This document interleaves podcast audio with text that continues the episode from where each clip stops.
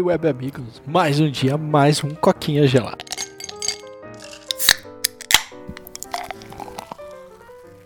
Cara, sextou, dia 6 do 10, tô gravando episódio aí no dia que vai sair esse episódio. E é um episódio solo. Hoje o Paulo não está aí comigo me ajudando nesse rolê, né? Então ficou aí por minha conta para gravar. Na quarta-feira ele soltou um solo também, né? Então a nossa vida tá com um ritmo bem agitado, bem, bem complicado para juntar as nossas duas agendas e conseguir gravar, né?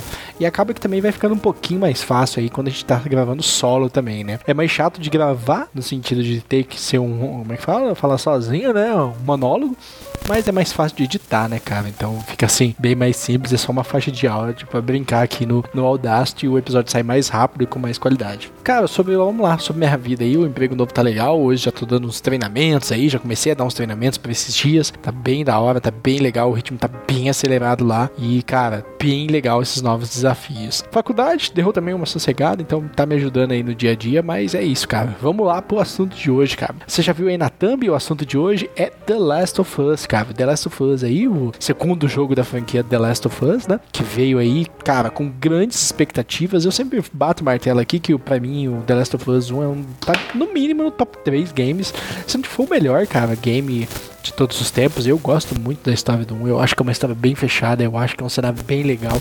Eu acho que é uma coisa bem da hora. E a gente tava esperando muito desse 2. E foi decepcionante ver que era simplesmente uma historinha de vingança. Então, assim, perto do 1, cara, você vê que é uma história foda, uma história desenvolvida, uma história fechada. Você vê o 2 e você fala, nossa, mano, é, é, legal só pra matar saudades dos, dos personagens, ver a evolução deles, obviamente. A gente gosta de ver assim, né? Quem não gosta de ver aquele seu personagem favorito, é, 5 anos no futuro, 6 anos no futuro, ver o que aconteceu com a vida dele. Exemplo exemplo lá do, dos Três Aranhas lá, que o Toby contou a vida dele, né? Que o Andrew também contou a vida dele, o que, que tinha acontecido. Então, assim, aquelas dúvidas que sempre surgem, o que, que será que aconteceu? É bom quando isso é passado, né? Então, The Last of Us traz muito isso, né? Traz uma história dessa, é focado mais em jogo. O primeiro jogo tinha foco na Ellie, né? Mas, querendo ou não, você jogava muito com o Joey, né? 90% do game, 95% do game você jogava com o Joey ali, né? Tinha só um momentinho ali que você jogava com a Ellie. E, cara, e o 2 inverte essa premissa, né? No 2 você joga muito mais com a Ellie, muito mais com uma outra personagem que eu não vou dar spoiler aqui também. Pouquíssimo com o Joey, você não joga quase nada. A ideia desse jogo não é trazer gameplay em cima do Joe, é trazer gameplay em cima da Ellie e dessa outra personagem, né?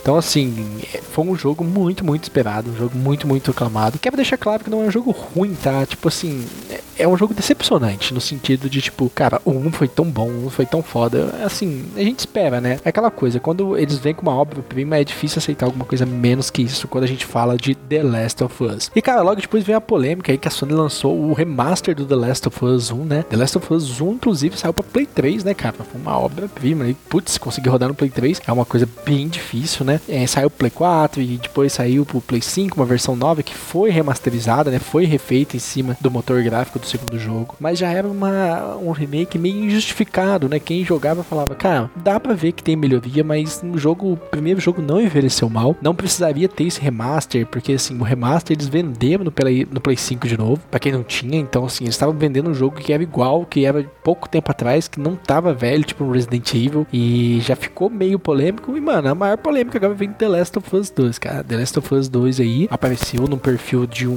de um criador aí, de um desenvolvedor de games, que o cara simplesmente estaria trabalhando no remaster do game do The Last of Us 2, né, cara? E, então, assim, cara, o que a gente tem pra falar sobre isso? Meu, tá muito cedo, né? O desenvolvedor é o Mark Pajarilho, não sei se eu estou pronunciando certo, que ele é um artista terceirizado da Naughty Dog, né? E falou, cara, o cara colocou que estaria trabalhando lá, né, no, no jogo, inclusive ele falou que estava trabalhando nas armas, no assets, nos coisas do ambiente, né, interativas, e estava fazendo isso em dois itens, que é o The Last of Us Part 1, que é um jogo que foi lançado, e também o The Last of Us 2 Remastered, né, velho?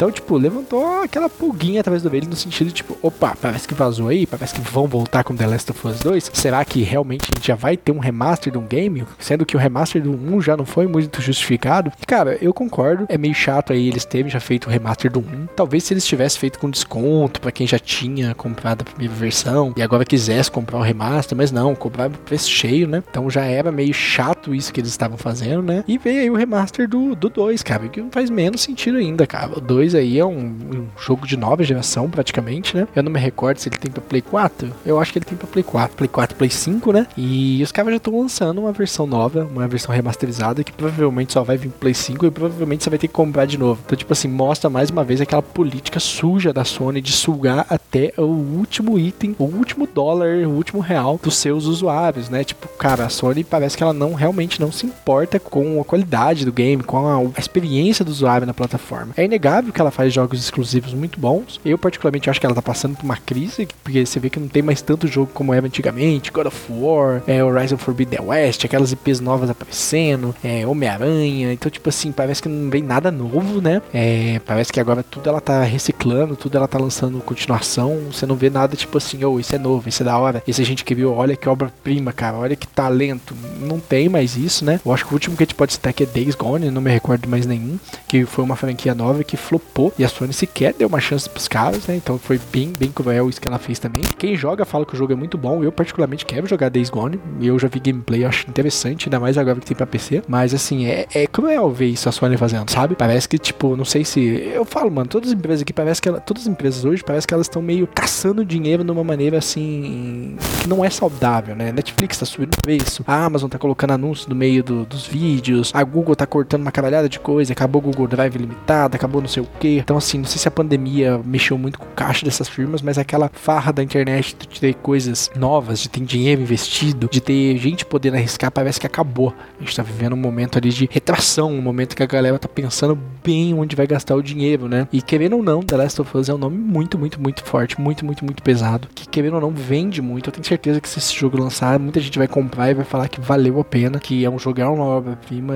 Eu entendo, cara, eu não concordo, mas cada um faz o que quiser com o seu dinheiro, né? Mas assim, a Sony entende que isso é viável, que isso vai dar retorno e ela vai continuar fazendo, cara. E se sem habilidade, não duvido nada que daqui a pouco vamos ter o Play 6, ela lance de novo o remaster do The Last of Us 1 e 2 e, cara, cobre preço cheio de novo, e não importa se você já tenha comprado o jogo ou não. Então, assim, essa política que a Sony implementa é uma culpa dos próprios usuários, cara, que alimentam essa, essa toxicidade, né? Como diria o pessoal hoje em dia, né? Então, assim, a empresa tá se sentindo confortável, a empresa sabe que pode meter a faca, a empresa sabe, é tipo a Netflix, cara. Netflix sabe que pode subir o preço, sabe que pode bloquear perfis, que a galera vai continuar assinando. Inclusive, ela ganhou mais assinantes. Então, assim, vi aquele momento que a empresa tá sendo tóxica, mas tá sendo tóxica porque ela pode, porque os usuários deixam e porque ninguém reclama, né? Então, essas empresas, infelizmente, só vão sentir no bolso, né? Precisaria aí um boicote, né? Que parece que realmente não rola pra Netflix, pra Amazon, e a gente falar, cara, não, peraí, a gente entende que vocês têm que lucrar, a gente entende que vocês precisam de dinheiro, nenhuma empresa é instituição de gravidade, né? Eles precisam, tem gente pra pagar e o foco ali é lucrar. Não tem problema contra isso, mas agora, lucro acima de tudo, lucro acima de qualidade, começa a criar um ambiente extremamente tóxico e extremamente ruim. Espero que essa notícia seja falsa, que não venha aí um The Last of Us 2 remake, remaster, que tá muito cedo pra isso ainda. Quem sabe lá no